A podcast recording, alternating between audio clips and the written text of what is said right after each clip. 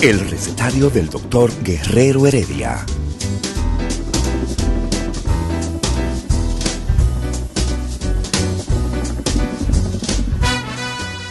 Una respuesta para cada pregunta. Una receta para cada problema. Ven a nuestra propuesta radial, amena, diversa y solidaria. Con alto sentido humano y profesional.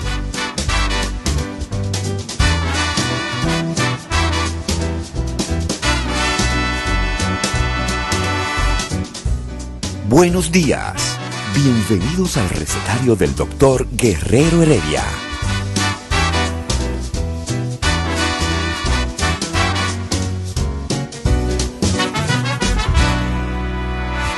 El recetario del doctor Guerrero Heredia. Y fíjate que hablando de hambre, desde el, desde el rumbo de la mañana, eh, llegamos, llegamos a eso, llegamos a, a las funciones de supervivencia del hombre que terminan siendo parte del placer. Comer era la, lo más importante, la función más importante que tenía el hombre. El hombre vivía para comer. El hombre salía a cazar para comer y seguir, y seguir viviendo, para seguir cazando y para seguir comiendo. Pero llegó un momento en que ese comer y ese cazar comenzó a dar resultado porque con la revolución eh, agrícola, ¿no? El hombre comenzó a acumular. Fíjense que ahí viene la economía. La acumulación del alimento provoca que el hombre entonces comienza a desarrollar la culinaria, o sea, cocinar los alimentos.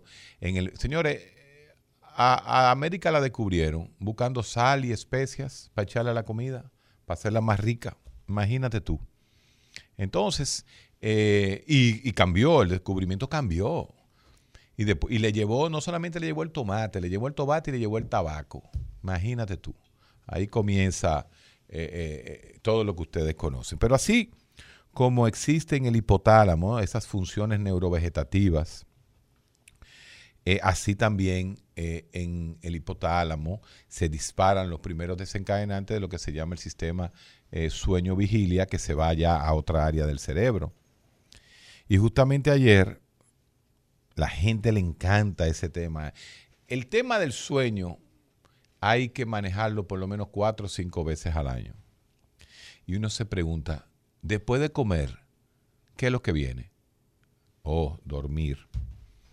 Y la pregunta que yo siempre hago, que es parte de la formación científica para el entendimiento de la conducta humana, eh, como la base de la ciencia eh, eh, primordial para el entendimiento de todo. O sea, tú no puedes entender la sociología si no tienes un conocimiento de los individuos que conforman la sociedad. Aunque otros te dicen que no, otros te dicen que desde la sociología tú puedes llegar al individuo. Pero bueno, no importa, de, la, de cualquiera de las dos formas, al final se crean las ciencias.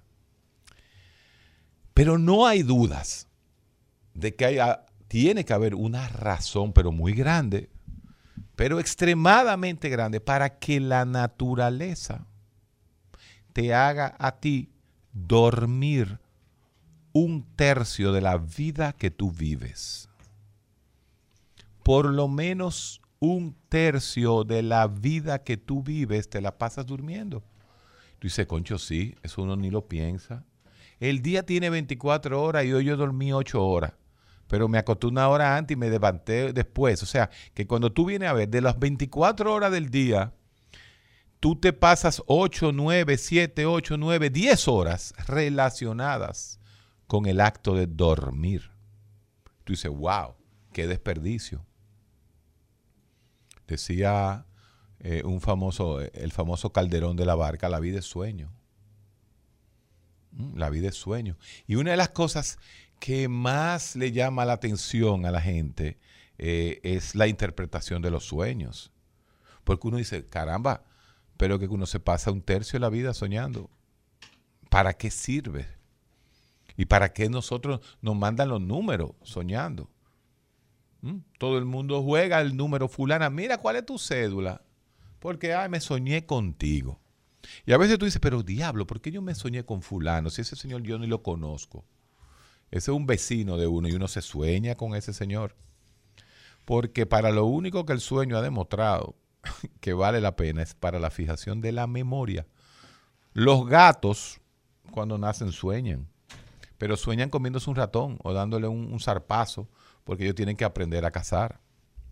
Entonces, una de las funciones más importantes de nuestro cuerpo que hay que regular y hay que controlar y hay que pagar su precio es el precio por dormir.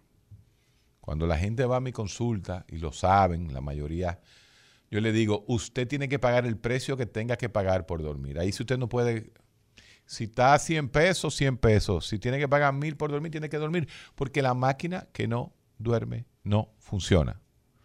El que no duerme no funciona. El que duerme poco se pone viejo rápido. El que no duerme se hace hipertenso. Por cierto, como, como le ha cogido a una hora de, de construir noticias. Hoy sale una noticia que el 31% de los que han muerto de COVID son hipertensos. Ah, pero yo me lo cuento barato eso. Barato me lo hallo. ¿Por qué?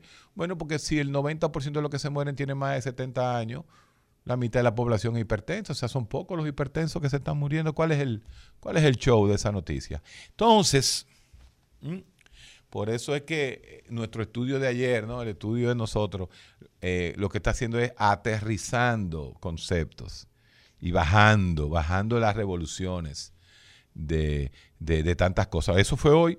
30%. Ay, el que, se, el que tiene hipertensión se va a morir. No, no es eso, señor. El que tiene hipertensión tiene más de 35 años. Y si los que se mueren son los que son por encima de 65 años en adelante, son los hipertensos que van a morir, eso se sabe. Pero nada, eh, esas son las cosas que uno tiene que ir viendo. Por lo menos hoy todavía no tengo los... Todavía la gente de Foco RD no me ha enviado los numeritos de hoy, ¿verdad? Los numeritos de hoy. Vamos a hablar con el pueblo eh, para que me haga preguntas sobre todo, todo, sobre todo lo que quieran hablar. Creo que nos están llamando la gente de Boston. Buenas. Sí, buenas. Héctor. Diga usted. Mi hermano, se van a coger el programa para ustedes solo. Ayer yo me desesperé llamando. Yo no sé si tienen problemas con las llamadas internacionales, que no entran tan fácil. No, ella, ellas todas entran, lo que pasa es que estamos llenos de llamadas. Por suerte, ¿no? Cuénteme usted. sí, por suerte, pero denle un chancecito también al final para ver qué es lo que la gente quiere saber y todo. Mira, el programa de ayer para mí resultó sumamente interesante y te tengo preguntas sobre ese programa. Cuente ayer, usted, diga sobre el usted. estudio, so- sobre el estudio solamente, pero antes de todo un comentario. Mira, la semana pasada, ahora que tú hablas de sueño, la semana pasada hubo un oyente que llamó y habló sobre los sueños, que tú quedaste de hacer un programa sobre sueños. Sí, por eso es que estamos hablando de eso. coincidencialmente en ese programa, mi querido doctor Guerrero Heredia, eh, se descubrió que Eladio vendía números aquí en Nueva York. Oye la cosa, oye, oye, mira, el programa está reflejando cosas que no se esperaban. Así es. Sucede que, sucede que vamos a terminar con una sección, con un programa donde después que nos describan el sueño, vamos a un numerito ahí mismo. O sea que el programa... Vamos a interpretar el números Vamos a interpretar números, así me Así que Eladio, me voy con el 04 y el 08 para la, para la de Nueva York esta noche. La de Nueva York, el favor. 04 y 08. Sí, me lo apunta, Eladio. Una cosa, mira otra cosa. Ayer sobre tú hablabas sobre otra cosa. Y te voy a hacer una pregunta, antes de mi pregunta sobre el estudio.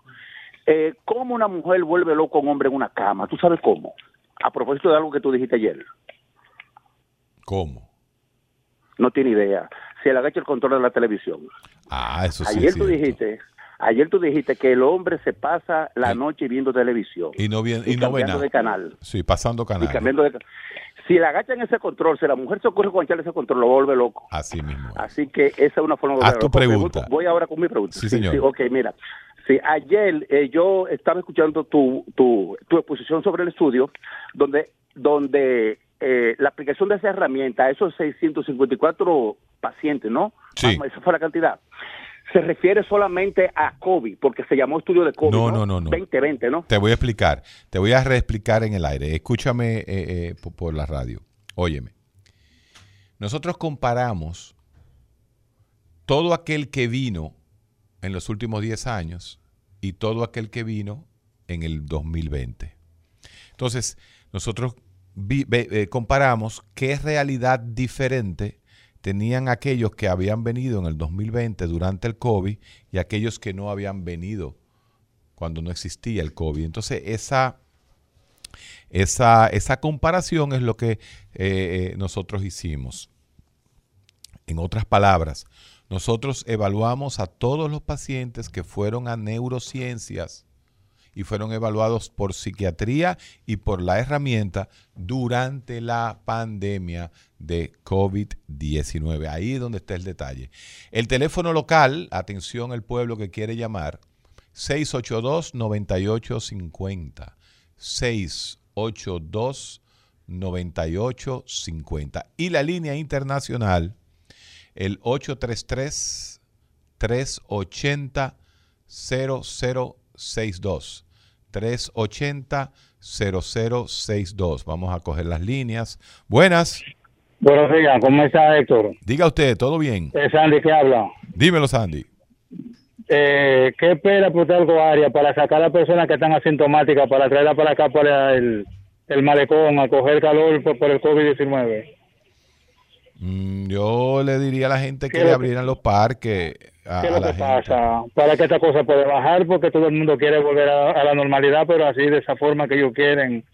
Y, y, y tienen la gente, así no vamos a llegar nunca a ningún lado. Bueno, mira, eh, ojalá uno de los sitios donde menos se le va a pegar el COVID a la gente es si sale a los parques a caminar. Una cosa es que vayan al parque a hacer un picnic, a comerse un... y otra cosa es que vayan a caminar. Yo estoy de acuerdo con que se abran el parque, se abre el malecón, la gente puede ir al malecón a relajarse, yo personalmente. Y obviamente estamos viendo la tendencia en los últimos días de que el porcentaje de infectividad, por suerte, está bajando, está declinando. Buenas, Saludos, buen día. diga doctor. usted. Felicidades por el programa. Gracias, hermano, dígame. Mire, para corroborar lo que usted decía, yo conocí un señor de 58 años Sí, que me comentó un día que él se levantaba, se despertaba todos los días a eso de las... se- él se acostaba como a las once y media y ya a las dos y media, tres, él estaba despierto y no podía volver, volver a conciliar el Sí. sueño. Y él tenía 58 años de edad y parecía como de de, 70. 75. Exactamente, es que no puede. y, y se avejentó y yo le decía, pero ¿por qué usted no busca ayuda? ¿Por qué usted Sí. no, va, no va al médico? No, que yo no quiero Sí. ser adicto y tomar... Eh, no hay, es- es- yo voy a Sí. hablar de eso, no te apures. y yo le decía, pero eh, pero es que usted necesita dormir, ese es el descanso que el organismo necesita. Y un día, sin más ni más, le dio un infarto y murió. Le voy a explicar por qué le dio un infarto y le voy a explicar Gracias, la doctor. necesidad de dormir. Y como usted dice, yo le digo a mis pacientes, oigan cómo le digo yo a mis pacientes cuando me dicen, yo no duermo, yo tengo nada más, duermo tres horas al día. Ay, pero yo no me quiero beber esa pastilla. Yo le di- y yo le digo, bueno, tú quieres seguir viviendo en la miseria por miedo a la pobreza. Así le digo. Buenas, Buenos días. diga usted, Doctor, mire, yo soy un ejemplo vivo de la falta de sueño. de sueño. Creía Superman. Pero déjame bajar el radio, por favor. Sí, señor, cójase su tiempo. Aló. Sí, díganos. Yo me creía Superman. Yo llegaba a trabajar, me ponía a beber cerveza. Sí. me- a las 2 de la mañana me daba unas harturas de frito. Sí, Me acostaba a las 4, me levantaba a las 6, me iba, buscaba, me iba al trabajo, trabajaba. Casi Sí. un día cualquiera. sí. Me estoy sintiendo un ardor en el pecho, una sudoración, cojo para el doctor, un infarto. Ahí tuvieron que hacerme un, Así es. un- un- se me taparon todas las arterias y tuvieron que, ahí tengo tres bypass puestos. Ahí mismo. Bueno, pero Y, y soy un hombre joven, tengo 56 años. usted de mi edad casi. Tú nada más me lleva uno a mí. Y, y yo estoy seguro que fue por el sueño, porque es lo único que yo hago fuera. Yo de- voy a explicar ahorita que por qué hay que dormir y, Y otra qué- cosa, doctor. Sí, díganos. El presidente Luis Abinader, que en vez de estar maltratando a la con la policía, que le dé, la vaya soltando al paso, que ellos mismos ya se van a ir enfermando y nos vamos a ir sanando, y, pero el país va, a- va a ir funcionando. Mira, yo creo que el ritmo que lleva eh, el presidente con respecto a soltar un poquito, mira, ya están dando resultados, ya la infectividad está bajando y se abrió un poco la economía. Pero hay que hablar con el director de la policía. Eh, ahí que el lío. Gato, para los maltratos, que no se crean que es verdad que la calle de ellos. Mira, que- ese, ese, esa afirmación del que anda del, del cardiólogo, eso no tiene, no tiene, no tiene razón. Eh, Para nada. Tú ves como, como la- el, el carro se le mete sabiendo que un tipo que va a entrar a una marquesina, no, no, eso no tuvo madre. Una Ahí hay que explicar. Sí, así mismo es. Porque si usted es un policía, es realmente un policía. Y usted sabe quién es el- su centella y por Y favor, ya. conductor, deténgase. Y No, no detiene, solamente eso, que el policía sabe quién roba y quién no roba, por Dios. Pero no, pero es que, lo- eh, oye, aunque sea un ladrón, si usted, Sí. si usted eh, es la autoridad, revestida de autoridad, usted prende su centella, Ya. por favor, conductor a la derecha. Si no se detiene, entonces usted le entra a tiro. Dale un chin. Buenas. Buenas, doctor. Diga usted. Felicidades por el programa. Gracias. Dos cosas. Tengo mi abuela que duerme como una hora al día. Sí. Ya, ya se ha medicado. En una ocasión to- estaba tomando Implicanet Implican, eso no es para el sueño, eso es para la depresión y la ansiedad, es la sertralina. Ajá. y Biocan. Sí. Pero ella lo empieza a tomar hoy. Hoy duerme varias horas, pero dice a dormir demasiado. Y asumimos que es un tema mental porque ya no, no la sigue tomando y no vuelve a dormir como ese día. O sea, que ella como que mentalmente lo bloquea. Sí, Y mi caso también, o sea, no duermo más de tres horas sí. eh, en la noche y me despierta. A ver qué, qué me puede decir. ¿Tú, te, ¿Tú duermes en la mañana, en la tardecita te tira una pavita? No, el No. domingo quizás, El domingo. O sea, eh, ¿tú te acuestas a qué hora más o menos? tipo una, ¿Y a qué hora estás despierto? tipo cuatro de la mañana o antes, ¿Qué edad tú tienes? 30. ¿Tú eres hipertenso? No, ¿Tú haces ejerci- ejercicios? sí, correcto. ¿No estás obeso? No, Ok. Está bien, vamos a, vamos a, to- estoy apuntando todo lo que vamos a, los temas, pero, Pero los yo- temas, yo- yo- yo quiero que usted lo ponga. Eh, a usted acaba de llamarme desde Boston. Tú, tú estabas subiendo las escaleras. Sí. Tú estabas escalando, Ajá. escalando eh, la montaña para Sí, llegar aquí. Seleccionan los días de la... Pero mira, eh, ¿tú sabes cuál fue el descubrimiento más importante según los oyentes? ¿qué? Se lo digo. Bueno, ellos descubrieron que tú eras rifero. Allá. Dijeron que esa había sido lo más importante de ayer.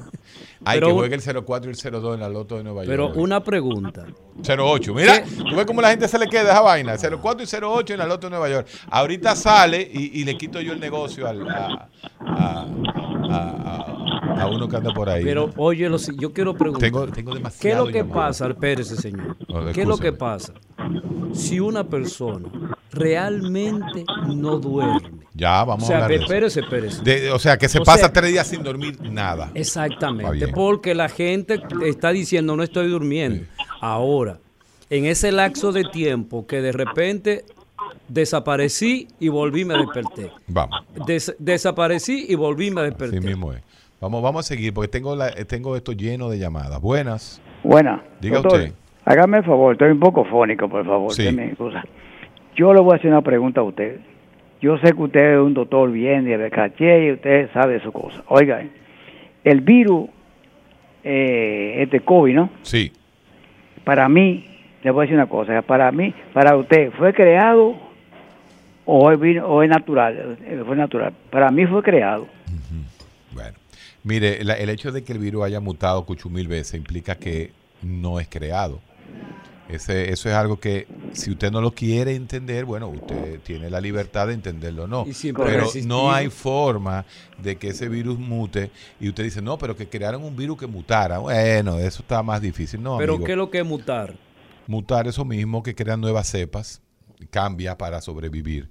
Esto no, no se puede parar la llamada hoy. Buenas, Buenas, doctor. diga usted. Eh, mire, yo soy parte de, de los jóvenes que escuchamos el programa. Qué bueno. Yo, que- yo quería en esta ocasión pedir una recomendación de qué tres libros nos recomendaría a nosotros ¿En qué área?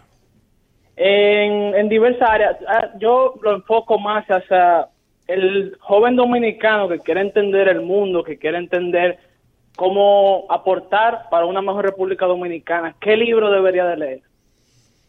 Wow, mira, decía un, un famoso, eh, ¿qui- ¿quién fue que lo dijo, Dios mío? Ahora no recuerdo, es nuevo, eh, él es modelo, decía, el que no se lea el principito en su niñez, nunca entenderá al príncipe en su adultez. Wow. Fíjate qué interesante. Hay que comenzar el principito, ¿no? Exupierre, el famoso. Si tú no te lees el principito, no, te, no, no vas a entender nunca el príncipe de Maquiavelo. Entonces, concho, e- ese es un tema tan bonito y entonces me lleva a mí a, Sí, pero eh, tú... a la época de uno de, de- de su juventud joven. Doctor, doctor, Sí. permítame que le interrumpa. ¿Qué edad tú Yo tengo- tienes? Yo tengo 22 años. 22. Sigue. Y yo, yo, yo lo llamo, o sea, yo se lo digo porque ya después de escuchar el programa ya en varias ocasiones y he podido participar en unas cuantas ocasiones, Sí. yo he reflexionado que definitivamente nosotros, la juventud dominicana, va a sonar feo, pero como que somos más brutos que ustedes. Así lo siento yo. Como que ustedes cuando estaban en esta edad a lo mejor tenían, al no tener redes sociales, al no tener tantas distracciones, como que tenían más eh, apertura hacia eso, hacia, hacia la lectura. Yo no puedo generalizar así porque obviamente en su, en su época había gente que no estaba en, le- en leer. La mayoría pero- no leía tampoco. Pero, no sé, como Aquí que yo nunca se ha siento... leído. Eso es, eso es cierto. Eso, Sí, de pero hecho, si tú lo sitúas... eh, sí, continúe, continúe. No, que de hecho estaba hablando con un, un, un padre de un amigo mío que él sigue un intelectual, un profesor que, que lee bastante. Sí. Y me estaba diciendo que incluso la librería que está aquí en la, la Trinitaria, que eso está, eso está, que, que nadie va y compra libros por ahí. Yo quería pasar por allá. Y no sé, como que quisiera que el dominicano leyera más incluyéndome. Y ya no le quito más tiempo. No, doctor, no, no, quédate ahí porque es que yo te, Excelente, yo te- yo te voy a hacer una pregunta. Un Mira. jovencito de 22 Óyeme, años. Óyeme, yo te garantizo a ti. Oye, lo que voy a, me voy a arriesgar, eh, atención, porque me voy a meter con mi generación y con la generación del medio entre tú y yo y la tuya. Óyeme, yo estoy seguro que tú has leído más que el 90% de mi generación. Te explico. Wow. Lo que pasa es, y eso yo lo hablé, eh, lo he hablado muchas veces, lo que pasa es que tú tienes tantas cosas que informarte y leer Así es. que lo que pasa es que no te enfocas. Nosotros, por ejemplo, Ricardo Nieves y yo, hablamos eh, de los mismos 20, 20 libros, eh, 30, 40, 500 libros, pon. Eh, y los autores son los mismos, pero ustedes tienen, y yo te lo digo personalmente por mi hijo mayor. Sí. O sea, mi hijo mayor tiene 26 años, él es artista. Y ese tipo tiene 20 veces más información rápida que yo. O sea, tú le puedes hablar de lo que te dé la gana, tú puedes hablar de lo que tú quieras. Vamos a hablar de antropología de los montes Urales en la Unión allá en la Rusia. Él te saca un dato. ¿Por qué? Porque se ha, eh, y de música, imagínate. Cuando Claro. nosotros te- cuando yo tenía, por ejemplo, 17 años y quería saber de música, y a mí me gustaba la banda, vamos a suponer, la banda Led Zeppelin. Sí. Conseguir un LP de Led Zeppelin para tú escuchar las 10 canciones del LP de Led Zeppelin 1, 2, 3, 4. ¿eh? Sí. La canción Stayway to Heaven, que era una de las canciones que más se escuchaba en esa época. Óyeme, mi hermano, yo tenía que durar dos semanas zancajeando a un amigo que tenía un amigo que tenía el disco. Entonces uno lo grababa con un cassette. Tú ponías el disco en el, en el tocadisco ¿eh? y, y- y le daba un cassette y lo grababa. Ahora, yo te pregunto a ti, sácame ahora mismo, búscame el concierto de Kamchantra cuando Led Zeppelin tocó en 1973 y tú vas y me lo buscas, me buscas no solamente la canción, Claro, me buscas claro. el concierto. Ah, que mira, a mí me gustó el concierto de Pink Floyd en Italia frente al Vesubio. Sí, el de... ¿cómo, el- Ese cómo mismo es? tú ves que usted lo sabe. Sí, Pero para yo escuchar eso, lo escuché una vez en el año 1977 y recuerdo después un amigo que trajo un, un- un- un cassette, que lo tenía en cassette, ¿ah? y lo escuchamos de nuevo. Ahora, tú me buscas, yo te digo a ti, búscame el solo que se hizo de guitarra ¿eh? en ese concierto frente al Vesubio, ahí en, en- en- en Sicilia. Entonces, esa es la diferencia. El problema está ahí. Yo te recomiendo que te leas a Byung Chul Han. Ese Yo he leído bien Chulhan un poco, me leí La Sociedad del Cansancio pero- y leí, no lo dejé ahí, no- después los otros libros no me he puesto a leerlos. Sí, sí, pero con Pero yo creo, yo estoy de acuerdo con usted, yo creo que usted viene a hacer el diagnóstico sobre, sobre lo que, que eh, eso mismo que usted dijo, de que al tener tanto, nosotros no sabemos en qué enfocarnos. Yo a es. veces cuando, cuando los escucho y anoto ahí en mi computadora, lo agrego, me quedo como con cinco cosas que puedo leer y al final no leo nada. Es- eso es así, esa es la realidad. Ah, Eso es así. Bueno, te, te despido. Eh, qué bueno hablar con la gente joven, eh, que es debe ser la materia prima Qué de este programa. interesante ese, ese joven, porque regularmente uno no escucha ese discurso. Sí, Regularmente eh, no. Mira, Eladio, ese discurso, la gente joven de ahora, aunque tú no lo creas, aunque no se quiere creer, porque uno viene aquí a deconstruir cosas. Vuelvo y te digo, yo hablo con los amigos de mis hijos, yo tengo uno de 26, tengo uno de 22, y tú te das cuenta que tienen muchísima cultura general, pero muy desperdigada. Ah, que ellos no conocen filósofos. No, no conocen filósofos, pero conocen muchísimo. Nosotros no teníamos las fuentes de lectura que tienen esta gente ahora. Es Eso que tú buscas lo que tú quieras. Entonces ahora tú sí, pero tú decides. te leíste a Crimen y Castigo. Tú te leíste a... Bueno, Dostoyevsky había que leérselo. A- tú te leíste a Víctor Hugo, tú te leíste al Quijote, Los tú te leíste al, al, Cervantes con el con al Principito, o sea... la- Esa es la mira, esa es una cultura básica. Ahí sí que tú no puedes negociar. El que, como decía yo ahorita, si tú quieres leer a- al príncipe, tienes que conocer el principito. Pero si tú no sabes los griegos, y a veces me- a mí me decía una persona, Guerrero, tú has visto The Lord of the Ring, tú conoces la, la saga de The Lord of the Ring. Ahí hay un mundo mitológico. Y yo digo, sí. Hay muchísimos datos, hay muchísimos mundos, hay creaciones psicológicas en The Lord of the Ring. Pero no tiene el impacto que tienen los griegos.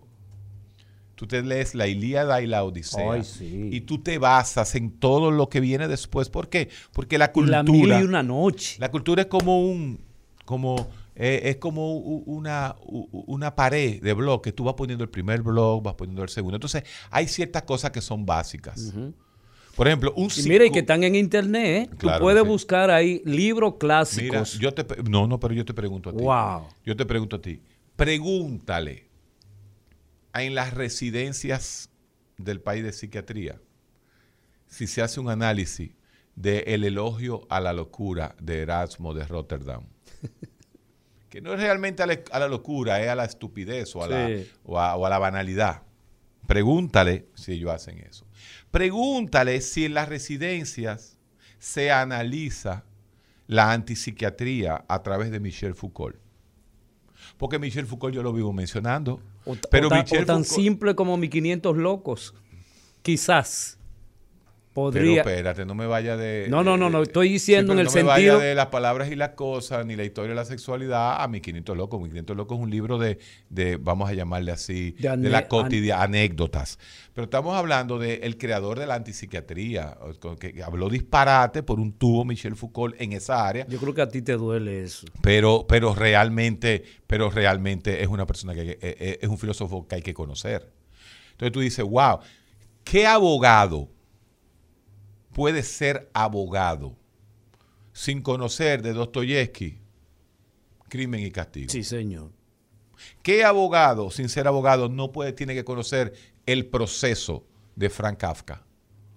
Entonces, son cosas que tú dices. Clásica, hermano, Pero tú le preguntas a cualquier abogado, ajá, vamos a hablar de el proceso de Frank Kafka o de crimen y castigo, Sí. vamos a hablar de, de Raskolnikov, Así el, mismo. el asesino. Vamos a hablar de Raskolnikov. ¿Cómo tú lo o el defenderías? perfume. de Patrick Sushkin. Sí, Eh, el, el- el perfume es más psicológico. ¿eh? más psicológico. Uf, el perfume tiene un, un concepto, pero bueno. Pero fíjate, esos libros son tradicionales. Y estos muchachos agarran ese material que nosotros conocemos, en la cual nosotros hicimos, y se lo pueden leer en un año. En un año comienzan a leer.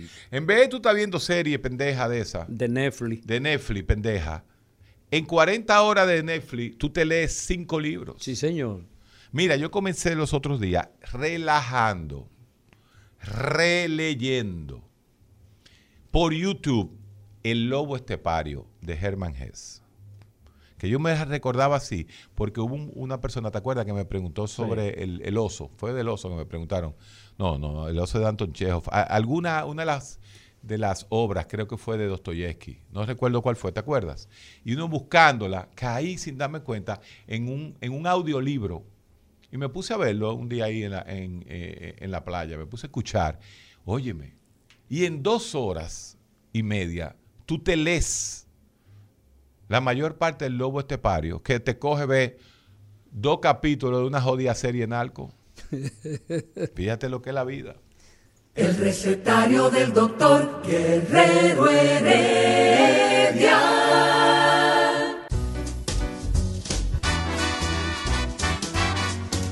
Día de los especialistas, el día de los grandes. El recetario del doctor Guerrero Heredia. Vamos a comenzar a contestar las preguntas. 21 muertos reportados hoy. Eh, no todos, claro, en las últimas 24 horas.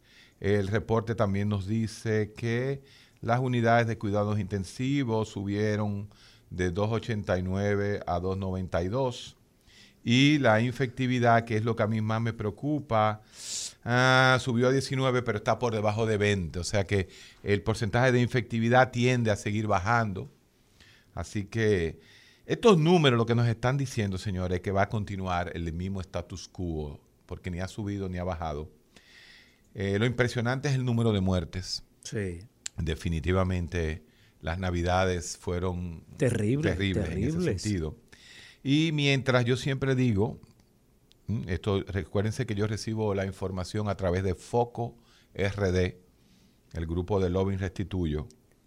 Eh, nosotros siempre, yo me comienzo a, a- a preocupar mucho cuando las camas de cuidado intensivo sumen de 300 camas.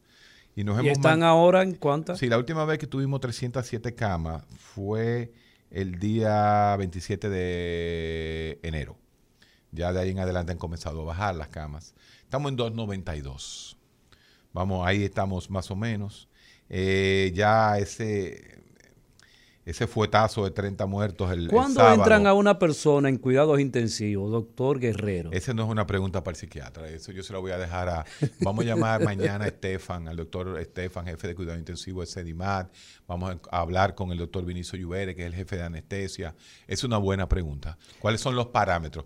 Lo que sí yo le digo al pueblo es que cuando tenga COVID positivo, cuando venga con COVID, lo más importante de todo y absolutamente todo, y se lo digo y se lo repito 550 veces, es tener un oxímetro. Y barato. Tener un oxímetro que lo venden en la farmacia y están a dos mil pesos, tres mil pesos, son baratísimos. Y si lo compra por Amazon, le sale más barato. Pero hay que obligatoriamente tener un oxímetro y que si usted siente que su saturación, o sea, cuando usted se pone el dedito, el dedito índice en el oxímetro, hay que cuidarse si la oximetría baja de 95 si usted es muy joven. Si es menos de 93, 92, usted tiene que ir a la clínica. Usted tiene que irse a chequear. Pero los asintomáticos no tienen que hacer nada. Los asintomáticos lo único que tienen que hacer es chequearse su oximetría y si se mantiene 97, 98, 99, 96, no va a haber problema con el COVID. Eso es, si le digo una sola medida que le sea más útil a todo el mundo, es que en cada casa dominicana exista un oxímetro y en los barrios que se tengan oxímetros. Es más, si, un, si, si yo regalara cosas, si yo fuera del, de- de- del gobierno, ¿eh? ¿Tú yo, eres del gobierno? y yo cobro en este gobierno. No, está bien, continúa, no hay problema. Cu- ¿Cuál es, qué era, qué era Eh, hermano, continúe. pero espérate, ¿qué era lo que yo era del COVID hace seis meses? Un opositor total. Ah, yo pensaba que yo era el embajador de COVID ante salud mental. Pero nada, eh, vamos, vamos a dejarlo ahí, Eladio, que tú estempre estás en, el, en, el, en la estratosfera. Sí, en la estratosfera Sí, porque sí, el está- seguimiento, el seguimiento no está ahí, ah, no está ahí presente. Quiero corregirte lo siguiente. Tú hablaste de los hipertensos ahorita. Eh, recuérdate que se hizo, la última investigación que se hizo es que el escándalo hoy. 35% Eso no de la nada. población, escúcheme, Ah, señor, ahí, el lo vas a decir. 35% de la población dominicana es hipertensa. Entonces el 31 es de lo que se muere, entonces está bajito. Entonces la hipertensión no tiene que ver con, con el COVID según ese estudio. Te- te- te ¿Tú fijas que- entendiste? pero tú te fijas que estoy en la tierra. Tú- Sí, está, aterri- está aterrizado el hombre, sí, está aterrizado. Es- eh, estás aterrizado como dicen. Así mismo es. Eh, eso es lo grande. Mira, hay que hablar de ciertas cosas, pero a mí me gustaría que tú, que eres un gran conocedor de Freud, ¿por qué tú odas tanto a Freud? eh? No, pero déjame decirte lo siguiente. Yo soy de los pocos psicólogos en República Dominicana que ha visitado el Museo de Freud en Viena dos veces. ¿No te gustó ese coba? Repite. Yo soy de los pocos psicólogos de República Dominicana que ha visitado el Museo de Simón Freud en Viena. Pero mira, no, aquí hay millones de psicólogos que han ido ya. Millones de psicólogos. Claro que sí. Uno, uno de los paradas en Viena es el Museo de Freud. ¿Quién, por ejemplo? Yo sé que no tiene el Todos nosotros los psiquiatras que hemos estado en congreso en Austria vamos al, Museo de Freud. Total, ahí no hay nada. ¿Qué es lo que hay ahí? Ahí no hay nada. Pero bueno. La silla. Eh, el, punto, el punto es el siguiente. Déjenme mandar eh, este mensaje. Tengo una emergencia. Sígueme hablando. Sí. Eh, el, señor, él, a veces se pone raro pero eh, nosotros debemos seguir hablando acerca de, primero, de lo que es el sueño.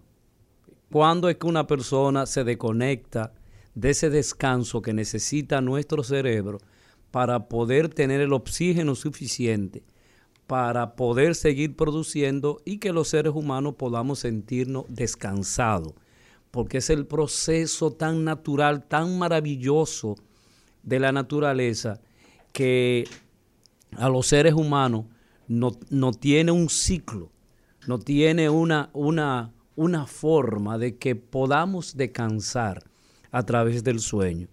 Y el sueño, como ya hemos visto y como ya hemos prometido, vamos a traer una persona especialista en sueño.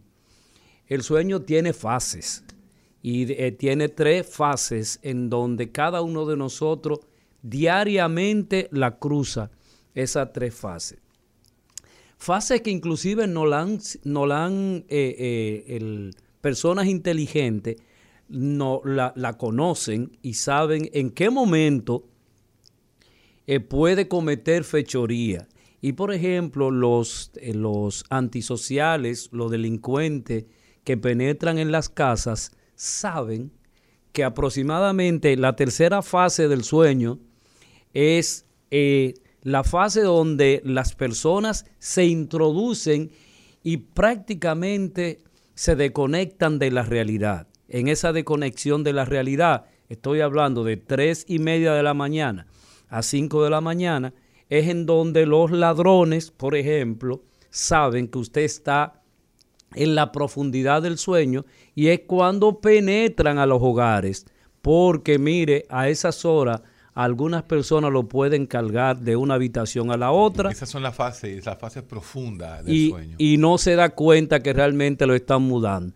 Entonces, fíjese cómo los procesos de sueño son tan aprendidos por la gran multitud de personas que sabe eh, cada una de esas fases y qué se debe hacer en cada una de esas fases. A veces, en la primera fase, Héctor, usted está tirado en el mueble o en su propia cama y usted sigue escuchando el, el televisor que está encendido y usted eh, supuestamente está escuchando la noticia que están pasando, pero usted supuestamente está durmiendo.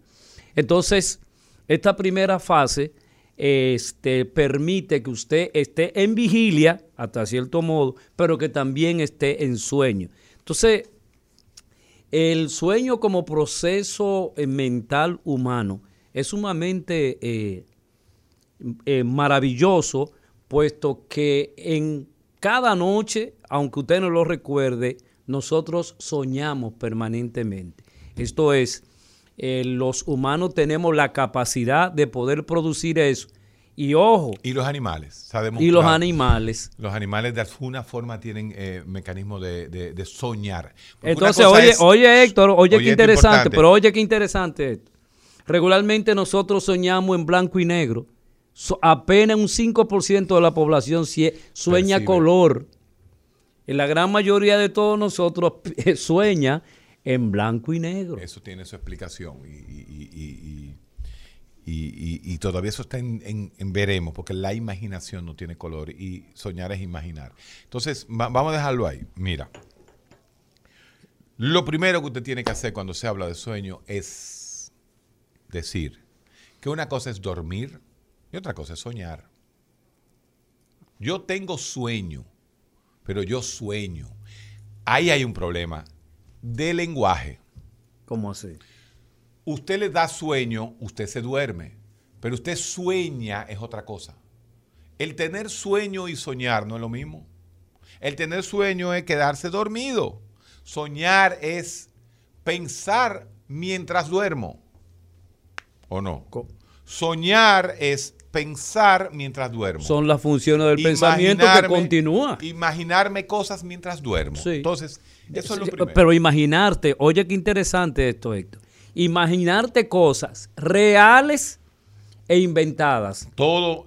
¿Por qué? Porque eh, tú captas de la realidad y el cerebro te inventa realidad. Hay sueños, ya lo hemos dicho aquí, hay sueños que nunca, jamás, más ni nunca, tú se lo vas a contar a, alguien o a esa persona con la cual soñaste. Mira, eh, David Hume, el gran, el gran filósofo que establece el empirismo, el hombre que dice que el ser no es nada, inglés por supuesto, el hombre no es nada sin la experiencia. Y el sueño es una experiencia. Eh, nosotros venimos, eh, eh, y él habla del concepto de lo que es la tabla rasa. Venimos con, algo que hay que llenar. Entonces el sueño... Él planteaba eso. no, no, lo planteaba científicamente, ni siquiera era en el plano filosófico. Exacto. Pero llegaba a ese punto. Entonces uno tiene que dividir lo que es soñar, la función de soñar, que hasta ahora lo para lo único que sirve para fijar memoria ¿eh? Y para entretener a uno mientras duerme. Oye, qué interesante. Interpretación de los sueños. Eso es una eso es otra cosa. De Simón Freud. Eso ya eso entra dentro de la pseudociencia. Sí, así la interpretación de los sueños. Así es. Que no sirven para Como la hipnosis también. Bueno, eh, entonces, pero una cosa es entender la arquitectura normal y funcional del sueño de la etapa en que el hombre duerme. Hay dos grandes etapas. Lo hemos dicho mil veces. Una fase REM. La fase REM es el REM, significa Rapid Eye Movement, movimiento rápido de los ojos. Porque se describe que en ese momento el ser humano está paralizado, su cuerpo está paralizado, pero el movimiento ocular continúa porque el movimiento ocular es, vamos a llamarle así, independiente del resto del cuerpo. Pero también se ha manifestado, Héctor, de que cuando tú estás meneando los párpados es cuando tú estás soñando. Ahí voy. En la Rapid Eye Movement, en esa etapa del sueño, que uno tiene entre 7 y 8 etapas, es donde más el hombre está soñando. Pero óigame por qué tiene que estar paralizado el cuerpo. Y es lógico. Imagínese que usted está soñando, que usted está peleando eh, con un amiguito del colegio y le está dando una trompada al amiguito del colegio. Mm. Si tú no tuvieras el cuerpo paralizado, ¿qué pasara? Le dieras una trompada. Entonces, esa, esa, esas fases del sueño, tú tienes que tener ciertos ciclos cada cierto tiempo de lo que es la fase REM. Pero la fase no REM, no REM, son cuatro fases. La fase 1, 2, 3 y 4.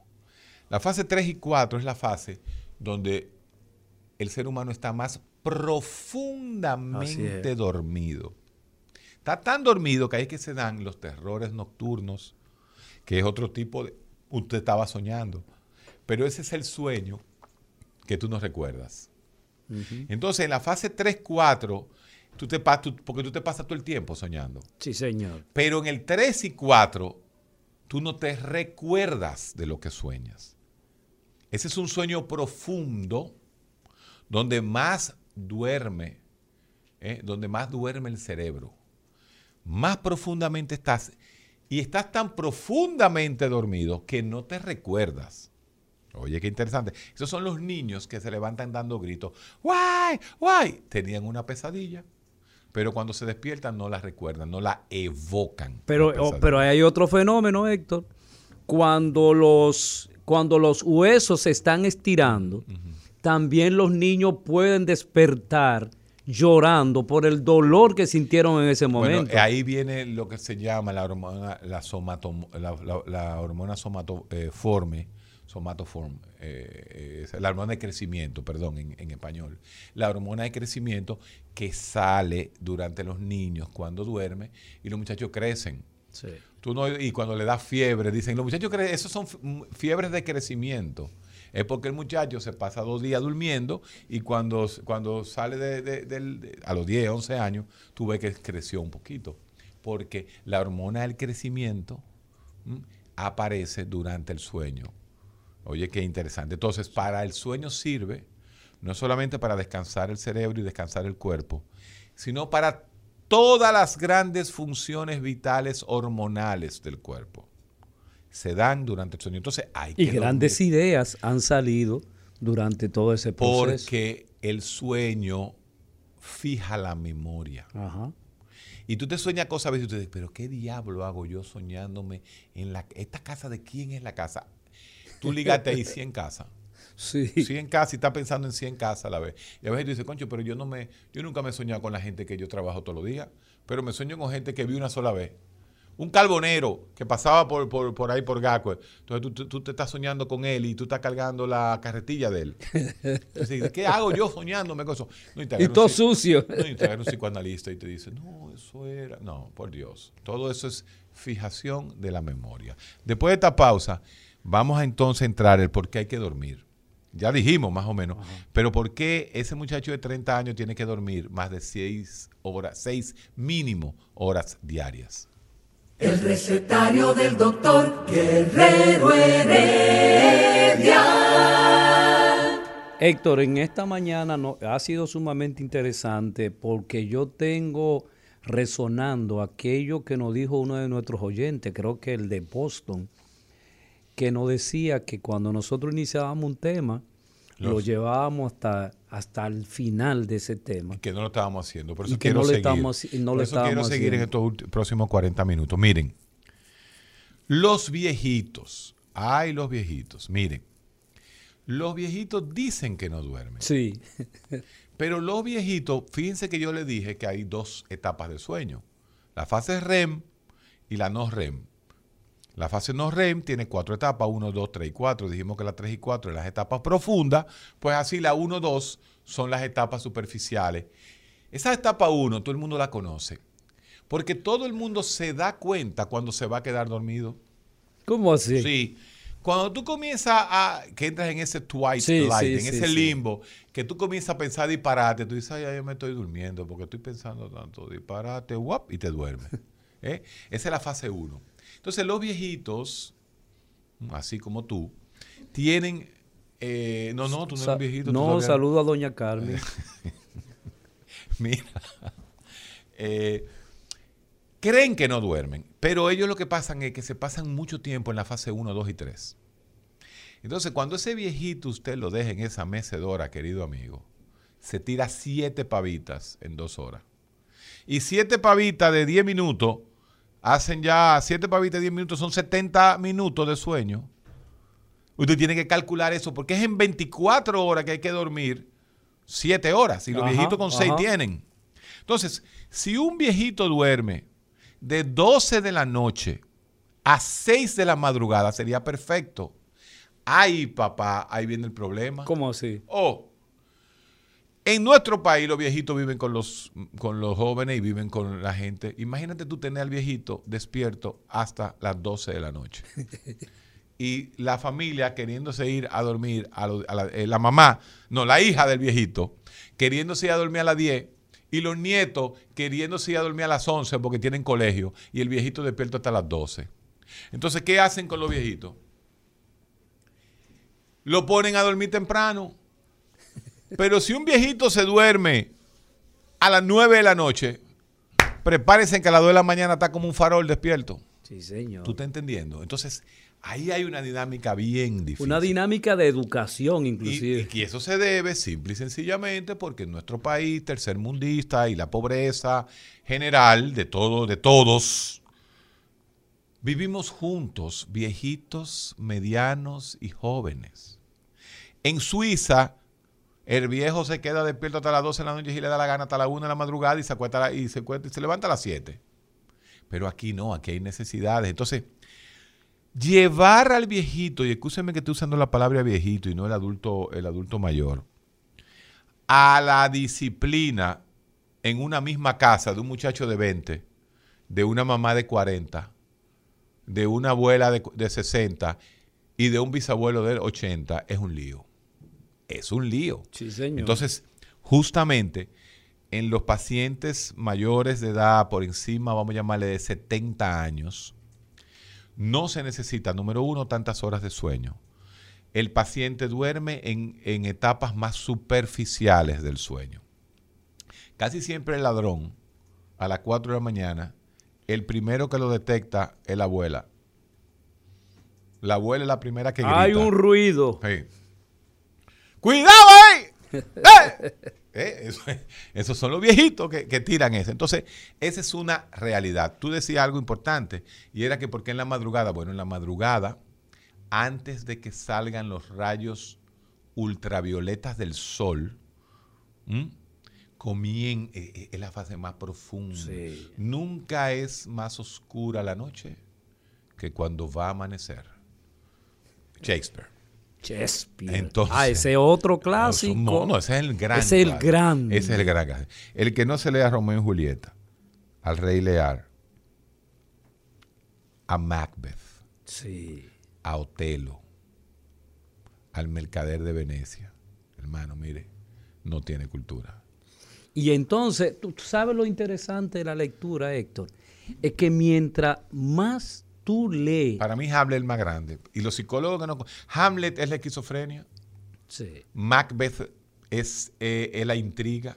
Cuando- el rey eh, Otelo es la envidia, el celo, el celo patológico. Entonces, todos esos libros te enseñan a ti. Greedy, el greediness, el, ¿cómo se llama? Greediness en español, mira, me fue el, eh, la, eh, la- la acumulación, el que acumula, el, el avaro. Que el, el mercader de Venecia. Que, ah, ojo, que la gente se confunde. Una cosa es el mercader de Venecia de Shakespeare y otra cosa es Muerte en Venecia, del más grande para mí escritor del siglo XX, Tomás Mann. ah, no, el, pero mismo, es- el mismo de la montaña mágica. Eso es pura psicología. Entonces, vamos a seguir en el sueño. Ya yo- dijimos yo quería que los decirte, viejitos. para que tú continúes Déjame recapitular un segundo. Recapitulando, los viejitos no necesitan tantas horas de sueño, duermen en fases superficiales. A los viejitos hay que llevarlo a la- al cuarto solo a dormir. No dejar que en esas mecedoras se pasen 7, 8, 10 horas porque se nos duermen a las 5 de la tarde, se nos duermen a las 7 y es un lío. Después dormirlos, regularle el sueño en la noche. el televisor en el cuarto. Eh, es- eh, eso es lo peor que hay. Porque los televisores siguen emitiendo rayos. Fíjese algo. Cierra los ojos frente al sol. No está negro. Es rojo que tú ves. Sí. Ah, entonces, si tú estás y tú cierras los ojos en la oscuridad, sí se ve negro. Entonces, tú no puedes cerrar los ojos en tu habitación con una fuñida computadora, con un iPad o con la televisión prendida. Porque con los cambios, así mismo se te está activando el sistema espinotalámico. ¿Qué es ese Eh, sistema? eh, bueno, perdón, Espi- no, no, espi- no, espino, no. no, retinotalámico. O sea, Ahora sí. por la retina entra la luz, aunque tú tengas los ojos cerrados. ¿Así? Claro, los rayos ultravioletas sí que entran y por eso es que se despierta uno a las 4 de la mañana. Algo importante. ¿Por qué la mayoría de los infartos? Porque eh, di que tú poner una una cortina negra Eso es bueno. eh, eh, produce que tú que esos rayos no puedan penetrar. Sí, eso es bueno para iniciar el sueño. Porque es el mecanismo más importante, la oscuridad es el mismo mecanismo más importante para inhibir la orexina, inhibir la histamina, activar la melanina, la melatonina y activar el sistema GABA. Esos son equilibrios que hay para dormirse. Entonces, todo ese O equilibrio, sea, to- todas esas todo eso todo se da. esa- todo eso eso tiene se que da. dar para que tú duermas. Entonces, Wow. justamente poner la- las cortinas bien negras son muy buenas. Pero el que duerme en lugar completamente oscuro se levanta muy tarde. Ah, sí. Y se le va. Y tú dices, ay, mira, me quedé dormido, son las 9 de la mañana. Botado. ¿Por qué? Porque tú no comenzaste a ver la luz solar. Entonces, uno tiene que O dormir. sea, no llegó la luz solar desde el punto de vista físico. Así es. Uno tiene que dormir lo que el cuerpo te pida. Entonces, ah, doctor, a mí el cuerpo me pide cinco horas. Mira, el que me demuestre a mí que con cinco horas se pasa el día bien, yo se lo acepto. Pero es una excepción. Para mí, el cuerpo pide de 6 a 7 horas a 8 horas diarias de sueño. El que duerme más de 8 horas, 9 y 10 horas, no vale la pena. ¿Cómo To- que- cómo porque que no todo, vale la todo en exceso hace daño. El que está durmiendo 10 horas tiene que levantarse una hora antes y váyase a caminar. Que el cuerpo se, el cuerpo se acostumbra.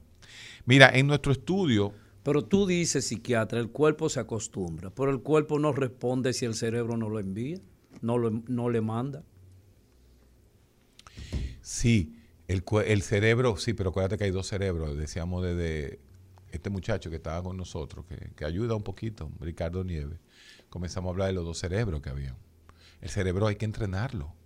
El cerebro se cree lo que tú quieres que crea. Eso es así. Si tú te pasas el día viéndote al espejo con una sonrisa, el cerebro se alegra. El cerebro se, se Yo alegra. soy un tipo simpático. Exactamente, soy simpático. Empieza tú a usted- creértelo. Así mismo es. Eso se hizo con pacientes eh, mu- muy, eh, profundamente eh, enfermos.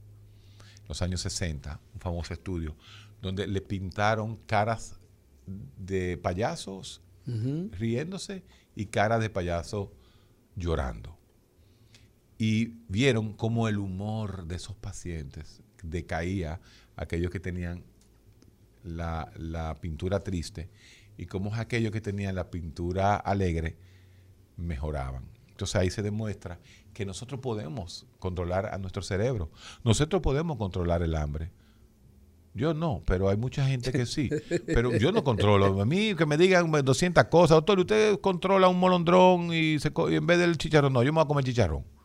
No me joda. Quítame el Pero puedes. de ahí. Pero ustedes pueden. Yo no puedo. Exacto. Yo no puedo, pero ustedes pueden. ¿Verdad? Ustedes pueden. Yo no. Yo no voy a poder nunca. Pero bueno, ese es así. Entonces, nosotros podemos entrenar a nuestro cerebro. Entonces, la última pregunta. Dormir de 1 a 4. Señores, existe la hormona que es como el dios y el diablo, el yin y el yang, el blanco y el negro, la gran dicotomía, la cortisol. Cortisol, ¿qué es la cortisol? El cortisol. O el cortisol. El cortisol es una hormona segregada por las glándulas suprarrenales. Que tiene tres capas. Esa preciosa glándula suprarrenal, cada capa produce diferentes tipos de hormonas. El cortisol es lo que te lleva a ti a despertarte en la mañana, el disparo, la emergencia. Comenzó el día, la hormona del estrés. O sea, y llegó la luz, obviamente. Comienza a llegar el rayo ultravioleta. El rayo ultravioleta activa el sistema retinotalámico. El sistema, ya estamos hablando de, ah, recuérdate que ahorita yo mencioné todo lo que hacía dormir. Ajá. Ahora me voy para el otro lado. Vamos a despertar al Vamos, individuo. Cuando esa luz, ese rayo espinotalámi- eh, retinotalámico entra, activa, hace que se aumente una sustancia que se llama la orexina. Despiértate. Y hay otra sustancia que se llama la histamina, para arriba la histamina. ¿Y qué hace el GABA entonces? El gamamino butírico baja. Y entonces esa orexina y esa histamina levantan al individuo, pero lo levantan muy rápido. Y ahí viene el individuo inmediatamente a, a pensar todo lo No, que no, tiene que espérate, hacer. eh, No, no, eh, voy a ser más trágico ahora. A ver. Cuando eso se levanta, se activa, y ese cortisol se activa, y se levanta la glucosa, y, y comienza el metabolismo del cuerpo, ¡pum! La época de los infartos. Epa, Ah. no, no, no, espérate. Ah. no, no, tenemos que explicar eso. eso es- Tenemos que explicar eso. Después de esta pausa. El recetario del doctor Guerrero Heredia. Regresamos al recetario del doctor Héctor Guerrero Heredia. A Mauri me dice que no diga Héctor, sino Guerrero Heredia. El recetario del doctor Guerrero Heredia. Guerrero sí, Heredia. no, no, no tiene que decir. Él, él me corrige. Bueno, en esta mañana estamos... Él sabe mucho de, de cerebro. A Mauri. Sí. A Mauri, a Mauri brega con el cerebro. Ah, pero lo con abre. el otro cerebro. ¿Cómo así? Ah. Existe el hardware y el software en una computadora. Que traducido es... El hardware de la computadora, ¿qué es? La tecla, los cables, la pantalla, eh, todo. Con eso bregan los neurólogos y los neurocirujanos, operan el hardware. Tecla. ¿Por qué que esta cable. tecla se quedó pegada? Ahora, ¿quiénes somos los que nos embrujamos con el software, con el programa de esa computadora? Los psiquiatras. y los, psicólogos. psicólogos. Eh, Trabajamos el software. ¿Tú te imaginas un pensamiento fijado de una persona? No hay quien opere eso. No, ¿eh? pri- no hay medicamento que pueda corregir chúbale, eso. chúbale a Mauri una alucinación Ay, auditiva ay, ay. de que usted se está creyendo que usted el Führer. Búscale el bisturí o, o búscale el, el- el cablecito que, que a Mauri le mete a la gente como Sí. si fuera un plomero. ¿Tú has visto lo que hace a Mauri? Y él no juega Nintendo No, y no, resulta que él mete la cosita él esa y coge, empieza. él coge un cablecito por el muslo, Sí. te puncha por el muslo y te llega al cerebro. Oye, esa vaina. El tipo recorre todo eso sitio hasta llegar al cerebro. Pero dale una alucinación. Oye, la ciencia. Dale una alucinación a Mauri, a ver qué hace con ella. ¿Para dónde va ese paciente? ¿Para dónde nosotros? Sí. Ah, entonces. Yo siento que algo me toca y que algo me levanta. Y yo de repente veo ese monstruo que se sube encima de mí y no sale. Bueno, ¿Cómo tú eso- curas eso? Ah, entonces ahí entramos los médicos del software de nuestra computadora. Y ese es el sistema que yo te he explicado muchísimas veces en la, la charla de por qué pensamos, de cómo pensamos, que es la clasificación que hace Jackendorf del cerebro humano, ese cerebro computacional que tenemos. Hasta un punto hay un cerebro computacional. Y ese es, el- es el, eh, lo que yo te estoy diciendo, ¿no? El cerebro software y el cerebro hardware.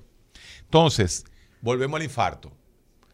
Cuando el paciente se levanta, si usted es hipertenso, si usted es obeso, si usted tiene diabetes, cuando el cortisol se dispara porque quiere despertar al individuo, como el arranque.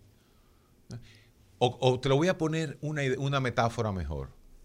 ¿Cuándo son la mayoría de los accidentes? Cuando despega el avión, cuando Sí. se despierta el Y avión. mira, y la gran mayoría de los accidentes de tránsito es cuando tú estás saliendo de tu casa. Por eso mismo. Entonces, O cerca de tu cerca de tu casa. Entonces, ese despegue tiene que ser con los motores a todo lo que da. ¿Tú me entiendes? Tiene que ser eh, eh, un despegue donde tú activas todo el Todo el metabolismo sistema, del sí. cuerpo. Por lo tanto, mm, por lo tanto, en ese momento es que dan ma- la mayor cantidad de infartos. Cuando en la mañana, cuando uno Wow. se despierta. Por eso, tampoco uno se puede eh, despertar como un bombero. Y que le tocan la alarma y salen corriendo y se A tiran por la barra. No, sí. no, no, no. Espérese, espérese. La gente, por los niños de más de 35 años como nosotros, debemos despertarnos. ¿eh? Ey, te quedó Y- bien Y tú esa. no, puedes, tú no te puedes parar en la cama de una vez. Usted se da cuenta que su GPS, eh, el- eh, usted tiene un GPS en el cerebro, que el GPS te diga, no estoy mareado, eh, estoy tocando el piso, No estoy no está estresado. oscuro completamente, entonces usted se para. Porque la causa número uno de muerte después de los 80 años es la caída. Sí. Eh, mira, después de los 80 años, quien se cae y se fractura el- la cadera o el fémur, la posibilidad de muerte en los próximos seis meses Están ahí. son están ahí, altísimas. están ahí. Entonces, son muchas cosas que hay que Pero- hacer para despertarse, porque hay que tomar en serio. ¿Por qué hay que tomar en serio los fenómenos que suceden cuando dormimos? Porque la naturaleza nos quita ocho horas diarias durmiendo. Durmiendo. Pero, pero es. Yo, yo pienso que tú debes aclarar un poco más. eh, primero acerca del cortisol, por un lado, ¿verdad? Que es el que nos activa. Pero también el cortisol es responsable de, de la depresión. ¿Cómo cuidarse entonces en ese sentido? O sea, tú dices que cuando despertamos, eh, impulsado por el cortisol, debemos darnos nuestro tiempo. Sí, sí, Esto sí. es, tú no puedes dispararte inmediatamente. Levantarte como un bombero. y me no voy para el baño y me tengo que ir a correr inmediatamente. Despacio. Por ejemplo, te voy a dar un ejemplo que la gente tiene mal. A ver. Cuando tú te levantas, que tú tienes el, el- el colesterol, el cortisol elevado, tú te despiertas. Ese no es el momento de beber café. ¿No? No. El momento de beber café, el primer café de la mañana, en teoría, Porque hay gente que dice, no, doctor, es que yo me levanto muy amemado. Bueno, fue Y el no- café me activa. Fue que no dormiste bien. Yo necesito de que me levante una taza de café. Eso no está bien. Eso no es fisiológico. Lo fisiológico es que tú te tomes la primera taza de café dos o tres horas después que te despiertas. La teoría, lo teórico. ¿Por qué? Pero la realidad. Eh, La realidad. ¿Por qué? Porque ya en la segunda, tercera hora que tú te levantas, entonces te tienes que desayunar porque necesitas azúcar, porque ya el cortisol comienza a bajar y tú necesitas suplir al cuerpo de lo que te va a dar energía. La y el azúcar te da la energía. la primera energía te la da el cortisol, pero tú continuar despierto necesitas azúcar, necesitas comer. Entonces es ahí. Si tú te levantas a las 5 de la mañana, el primer café tuyo es a las 7. Pero ¿quién aguanta? Lo primero que hace el, do- La- esa es la el- realidad. el- el- el dominicano y el mundo es levantarse y prender la hornilla de café. Entonces, esas son cosas que te dicen, Sí. mira, ¿cuál es el café más importante? Y en eso los españoles sí nos ganan a nosotros. Fíjate que los españoles, que son la gente que mejor vive en el mundo, Hacen siesta. ay, Eh. no siesta, no, no. La rosquilla de las 10 de la mañana. Sí, también. Ellos se levantan a las 7. Pero eh, eso lo veíamos nosotros cuando fuimos a, a España a terminar la carrera de medicina. Bueno, Mario Con- Lama con y tu yo. compañero que era Mario fue que Lama. engordó. Ese muchacho engordó porque se, se comía toda la rosquilla. toda la dona se comía ese señor. Imagínate, de Neiva a Madrid. A Madrid. Fue duro, fue duro. El, el cambio fue duro, fue duro. Y entonces, él, él eh, uno a las nueve, a las 10 de la mañana, tú podías estar haciendo lo que sea. un- eh, tú estabas viendo un paciente y entonces, no, a las 10 de la mañana que, había que bajar a beberse su café con una dona. Deje eso ahí. A, 10 o- a las 10 de la mañana. Pero ya a las 12 y media. Cerrado comiendo. todo. Cerrado todo. Y hay que comer entonces. Pero bueno, Teníamos esa tradición Fíjate. y, y lamentablemente la hemos perdido. Estaba en Santiago todavía, pero ya empezó a perderse ¿cuál es- ¿a qué hora se toma el té en, en- en- en Inglaterra? a las 4 de la a las tarde. 4 de la tarde. ¿Por qué? Porque el té tiene teobromina, tiene teofilina y tiene, y, eh, y tiene cafeína a veces, hay té con Sí. cafeína. Entonces, a las 4 de la tarde eh, comienza ya el cuerpo como a, a- a querer ya irse para... pa- pa- para A bostezarse. exacto. uh, a las entonces, a las 10 de la mañana y a las 4 de la tarde son los picos más bajos de cortisol. ¿Mm? Los picos más bajos de Sí. cortisol, entonces tú tienes que Compensarlo con Fíjate la diferencia. ¿Por qué te da sueño después que tú te das tu hartura a la una? El arroz, el lodo, como le digo yo. Sí. Cuando tú te comes tu lodo, necesario para los dominicanos, el dominicano que no se come un lodo no ha comido. Tú le puedes dar el plato de filete más grande del mundo, el pedazo de pescado más grande del mundo. Pero, si- no hay un chin de arroz. pero si usted no se enloda con ese arrocito con habichuelas rojas, ¿eh? usted no comió. ¿Qué sucede? Cuando usted come, no es que usted le da sueño. Oiga, ¿qué es lo que pasa? Atención. Cuando usted se da el volteo de arroz y el lodo cae en el estómago, ¿qué sucede? Se activa el sistema porta. El sistema porta. El sistema porta es una serie de vasos sanguíneos que comunican nuestro estómago con el resto del sistema gástrico, principalmente con el hígado. ¿Por qué? Porque todo ese lodo que usted se come tiene que irse a metabolizar al hígado, toda esa grasa. Entonces hay que procesarla. Entonces, ¿qué pasa? El 20% de nuestro gasto cardíaco, eh, la sangre que fluye, se va para el caco.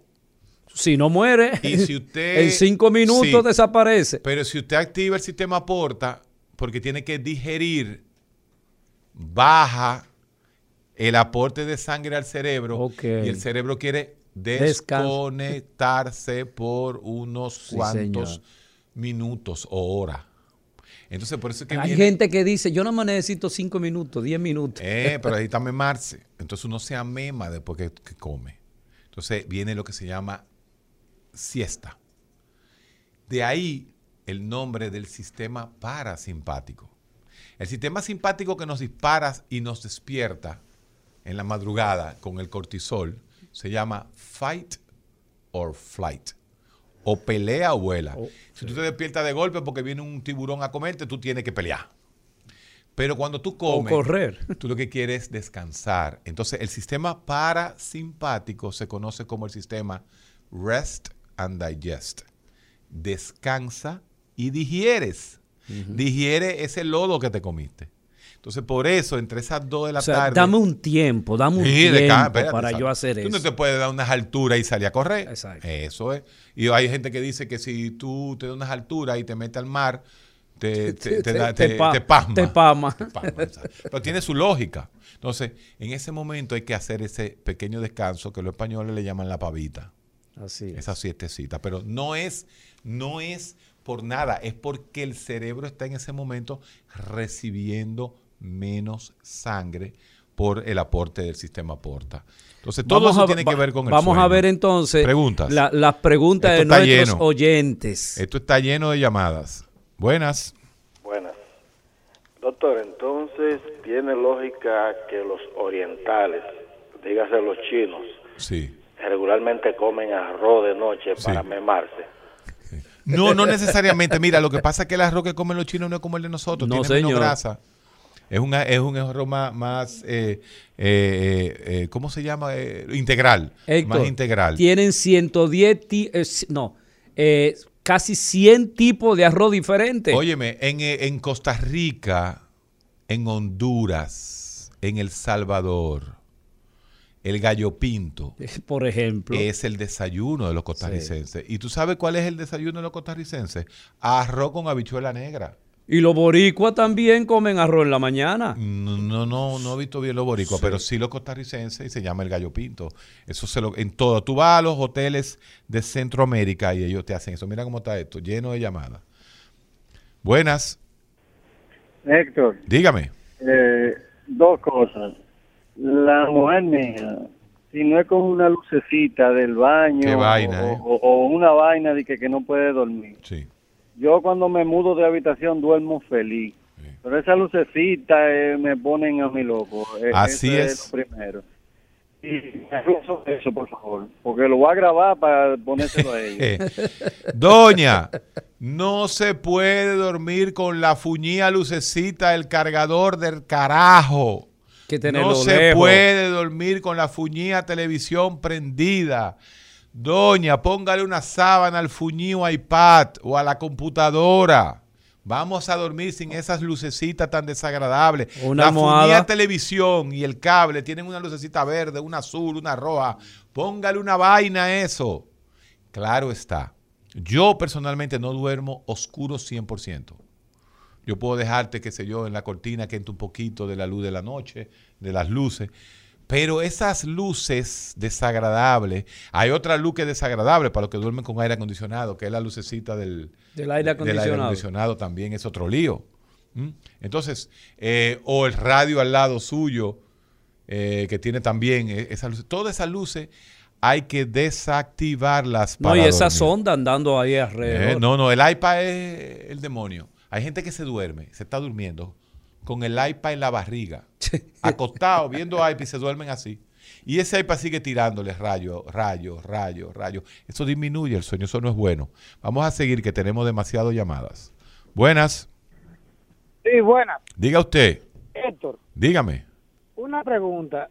Lo que usted explica con relación a la digestión Sí. y el cerebro, ¿es lo mismo tener para el hombre cuando va a tener relaciones sexuales? Sí, sí, sí, sí, sí, Que muchas veces un infarto y se quedan... No, ya se no, ya eso es por mucha, eso es porque uno se, se anima, ¿no?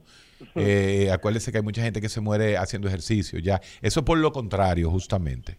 Pero sí, claro que sí. Eh, eh, cuando uno hace el amor, uno, uno gasta calorías, muchas calorías. No hay más sangre también para, para- para el aparato aquel. Claro, eh, claro, unos más que otros, aquellos ey- eyaculadores precoces, como la mayoría de, de los muchachos aquí de, Sí, pero como quiera para ponerse... de para Guerrero Heredia duran ese- menos. sangre. Sí, sí, Pero sí. usted, usted Pero es eso- respetuoso. Eh, yo no hablé de ti, yo hablé de los muchachos. Eh, vamos a ¿Tú continuar escuchando a nuestros cuántos oyentes. hombres tienen eyaculación precoz? Casi el 40%. Sí. Por eso que está la mujer desencantada en la vida. No quiere saber los hombres, tienes razón. Pero ¿y esta Buenos de días, este señor? recep- Buen día, receptario. Eh, Víctor Manuel de Santo Domingo Este. Víctor Manuel. Doctor, si me voy a salir un chin del tema, pero relacionado a lo que usted estaba hablando de... Eh, yo me gusta mucho leer, Sí, pero me canso de una vez. Desde que empiezo a leer de una vez, ya me siento hostigado. el ¿Te cansas o te ¿Qué aburres? se puede hacer? ¿Te cansas Como o te aburres? ab- sí, como que me aburro así. Tú nunca has ido, ¿verdad que tú nunca has ido al cine solo y te tiras una película tú solo? No, señor. ¿Verdad que no? Y no te puedes leer un libro. Y en la clase tú te como que te distraes fácil y te pones a hablar con la gente. No, eso no, porque eh, cuando estuve en, en el bachiller, Ok. O no el bachiller, en la primaria, fui meritorio dos veces. Sí, O sea en la primaria, pero en la secundaria te, te Eh, metiste a vagabundo. Dime que sí. No vagamundo, porque la pasé sin ningún Dejao. inconveniente, pero, pero un poquito como dejado, sí. Entonces, el que es dejado, el que no puede leer un libro, el que no se sienta tranquilo, tiene que ser evaluado para trastorno de déficit de atención. La mayoría de la gente tiene un pequeño déficit de atención, es más común de lo que la gente se imagina. ¿Qué es el déficit de atención? Es la incapacidad del individuo de mantener la atención en algo aburrido. Ok. Porque Pero, a que tú eh, juegas muchísimos juegos, ¿verdad? Taca, taca, taca, y te puede pasar cinco horas jugando. No, no, yo no, incluso no soy tan ¿Qué, dado. qué edad tú tienes? Eh, 32 años. Ah, que yo pensaba que tú eras como más joven. Eh, no, pero te- fíjate no. que los muchachos con déficit de atención se pueden pasar el día jugando un juego, pero de que hacen algo aburrido, entonces no lo pueden hacer. Entonces los papás Pero dicen, que- pero, pero este pendejo se pasa el día entero jugando y ¿por qué no puede hacer la tarea? Eso es el déficit de atención. Pero- Eso se evalúa. que yo tengo el amor a aprender, porque yo, yo quiero, sí, yo sí. quiero leer. Utiliza, oye, me te voy a dar un ejemplo. Audiolibros. Esos son importantísimos. Mira videos. Y lee. Lee de a poco, de a poco, de a ching. No Sí, tienes porque que leer el tu libro doctor- entero. El doctor Nieves dice que eso hay que crear una cultura. Entonces, ¿qué libro yo podría leer para ir creando esa cultura? Mire, además de eso, usted tiene que aprender lo que son las técnicas para leer. Hay técnicas para leer, inclusive hay lo que se llama el mapa conceptual, donde tú enlazas concepto y conocimiento y busca las ideas centrales de un libro. ¿En dónde está la idea central? En, al principio, en el medio o al final. Entonces, esas técnicas le van a permitir a usted interesarse por el libro o la literatura que usted está haciendo. No se exija demasiado. Eh, en principio, usted tiene que empezar a calcular qué tiempo usted dura leyendo una página. Cinco minutos, tres minutos, seis minutos, diez minutos. Y en función de eso, usted se programa y dice, yo leo una página en cinco minutos. Usted calcula un libro de 400 páginas. ¿En cuántos días usted se promete leer sin presión, eh, aislado de los demás? Eh, ¿En qué tiempo usted puede leer? ¿En cuántas horas lo puede hacer? Mira, los jóvenes me han preguntado por los libros. Le voy a, le voy a explicar. Escúchame. Bien, muchas gracias. Escucho sí. por, el, por aquí. Escuchen el aire. Óyeme. Hay una manera muy, muy chula ahora de conocer la historia universal. A ver. Es muy importante que aquel que quiere conocer el mundo conozca la historia del mundo.